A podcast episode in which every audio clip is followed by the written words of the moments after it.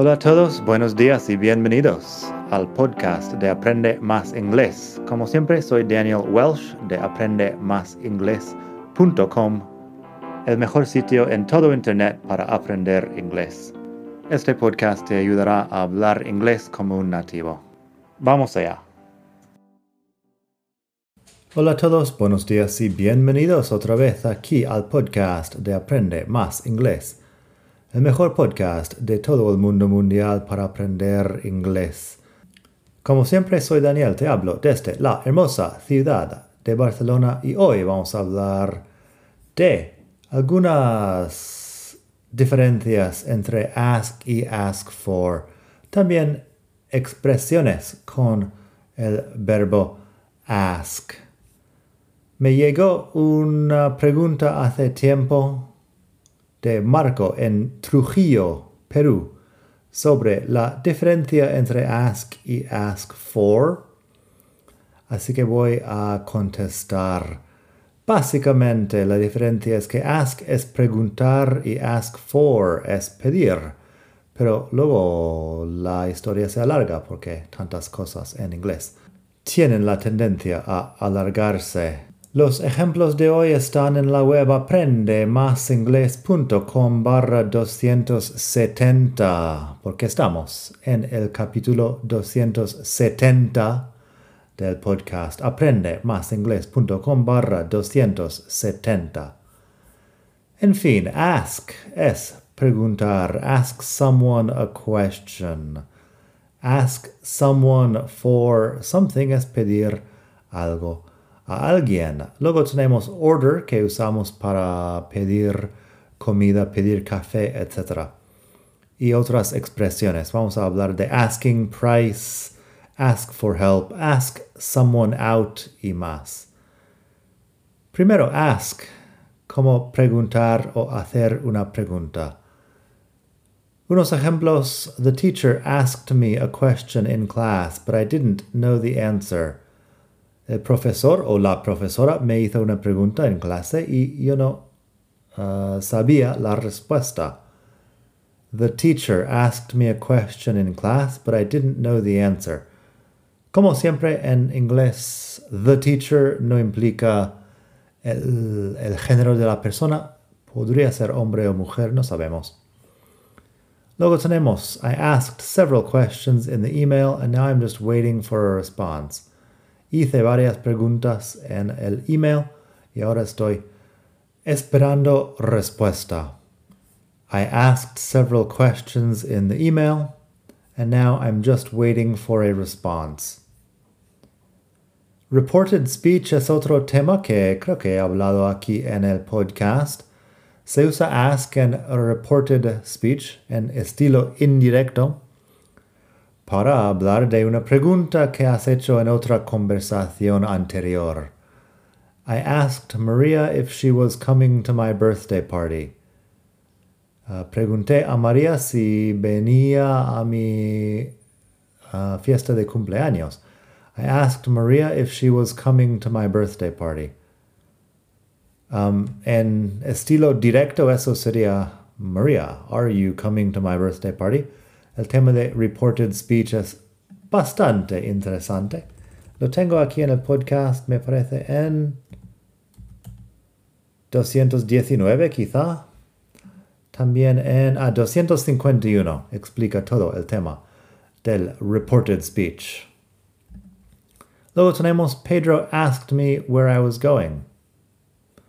Pedro me preguntó a dónde iba. I told him I was going home. Le dije que iba a casa. Así que Pedro asked me where I was going. I told him I was going home. Lo de reported speech también utiliza mucho el tell. Luego tenemos Susan asked me what I thought about the plan. Susan me preguntó qué pensaba o qué pienso del plan. Susan asked me what I thought about the plan. Debería mencionar la pronunciación asked. Es un verbo regular, o sea que la forma en pasado asked es con SK y el sonido de T, asked. Técnicamente es así, asked, pero en realidad se acorta en la conversación. Yo digo más bien asked muchas veces, como que la K no está ahí. Y hay otras formas de pronunciarlo de forma corta. Oficialmente, como dije, asked, pero eso también es un poco complicado hacerlo. Uh, pruébalo, pero si quieres acortar un poco, asked también es uh, aceptable, por lo menos para mí. Vamos a hablar un poco de order, porque ask for puede ser pedir un cappuccino. Order también puede ser pedir un cappuccino. Cuando estamos pidiendo algo en un restaurante, una cafetería, etc.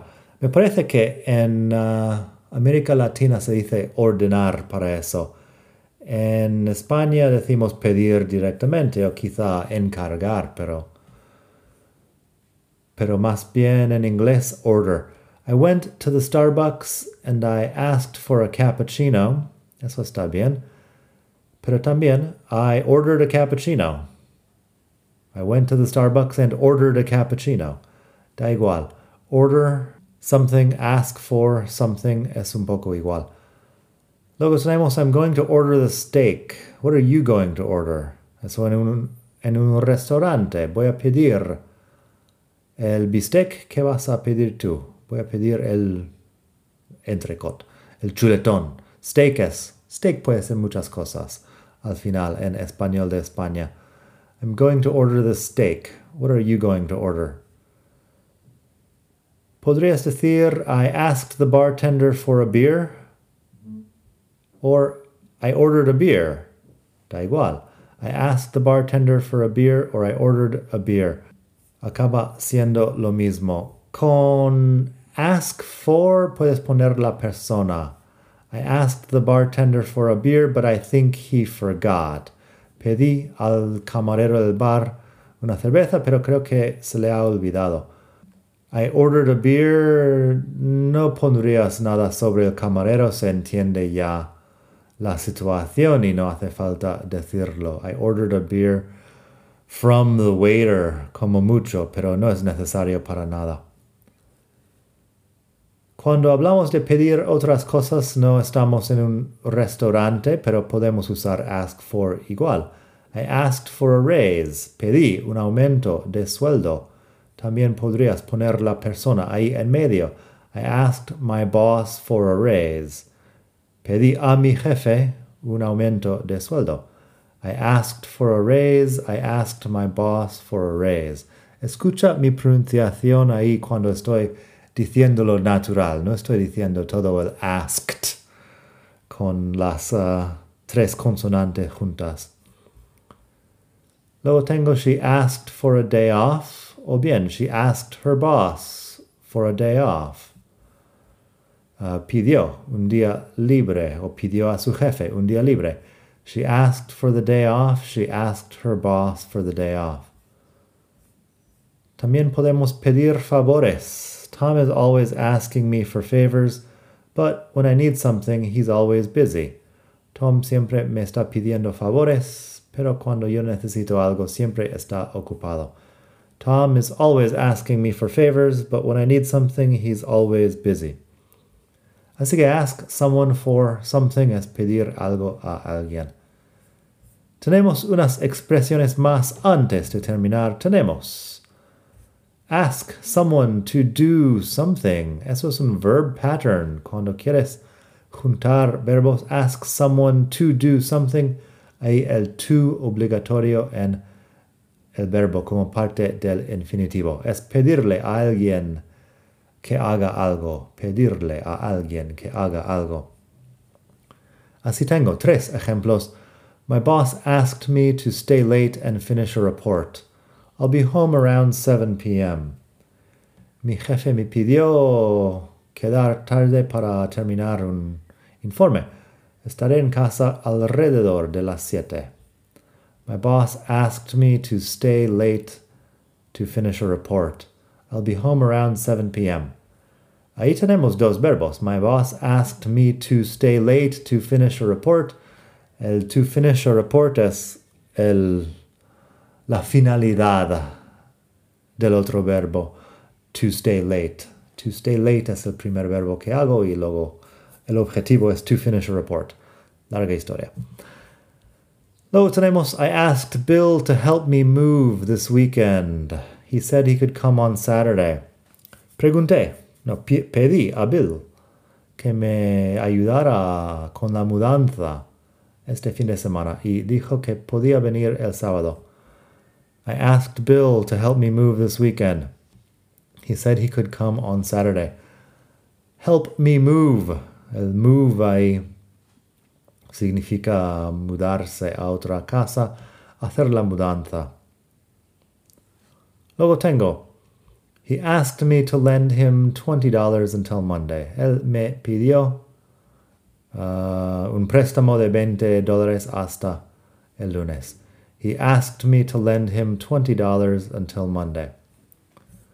Otra expresión tenemos the asking price. The asking price creo que se dice precio de salida o precio pedido. Es el precio que pone cuando es negociable, pero tienes que poner algún precio para empezar a negociar. Eso es the asking price. Así tengo, he's selling his boat. The asking price is $20,000, but I'm sure he'd sell it for 15,000. Él está vendiendo su barco el, el, precio de salida es de 20 mil dólares, pero estoy seguro que lo vendería a 15 mil. He's selling his boat. The asking price is $20,000, but I'm sure he'd sell it for $15,000. Eso es el precio publicado en el anuncio, básicamente, que luego es negociable. Luego tengo otro. They're asking $300,000 for the house, but I think we could buy it for less. Están pidiendo 300 mil dólares para la casa, pero creo que podríamos comprarlo por menos. They're asking $300,000 for the house, but I think we could buy it for less. Aquí no pongo ni el asking price ni nada. Eso sería, the asking price for the house is $300,000, but I think we could buy it for less.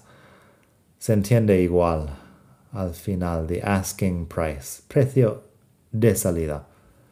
Luego tenemos to ask someone out. Ask someone out es pedirle una cita a alguien o pedirle a alguien que salga contigo.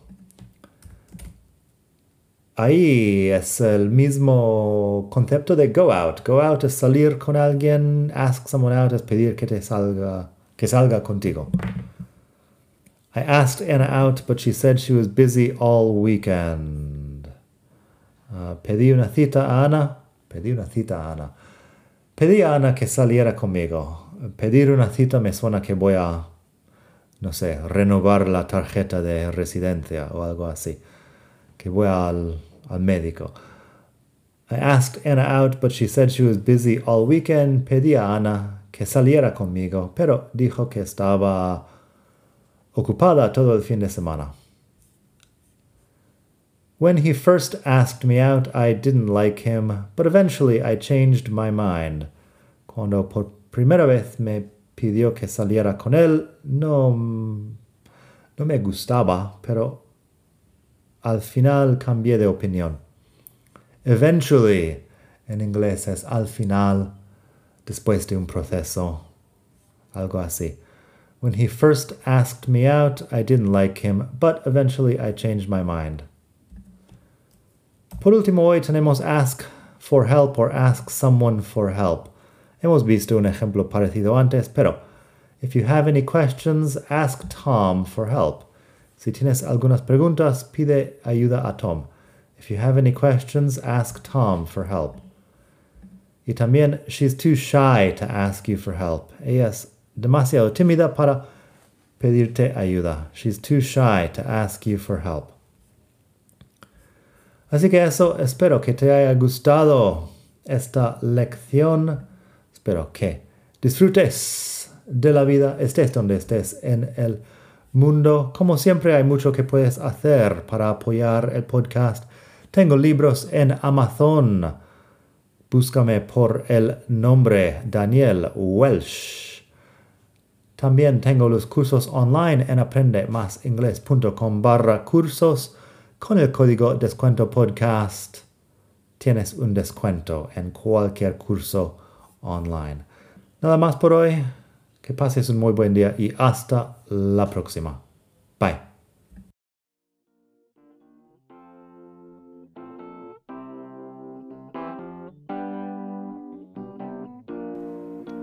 Gracias por escuchar. Como siempre puedes pasar por mi web aprendemasingles.com. Para mucho más tengo vocabulario, expresiones para hablar, phrasal verbs, gramática, pronunciación y mucho más en la web.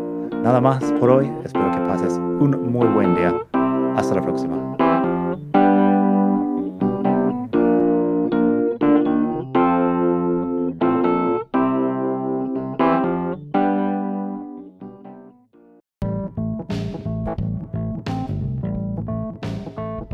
Ya que estamos aquí, si quieres avanzar mucho más, tengo cursos online en vídeo y los ofrezco con un descuento a los que escuchan este podcast.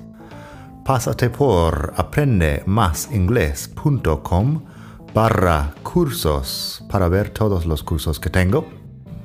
Ahí encontrarás inglés básico si quieres empezar desde cero absoluto Encontrarás phrasal verbs para hispanohablantes si quieres dominar los 105 phrasal verbs más importantes del inglés.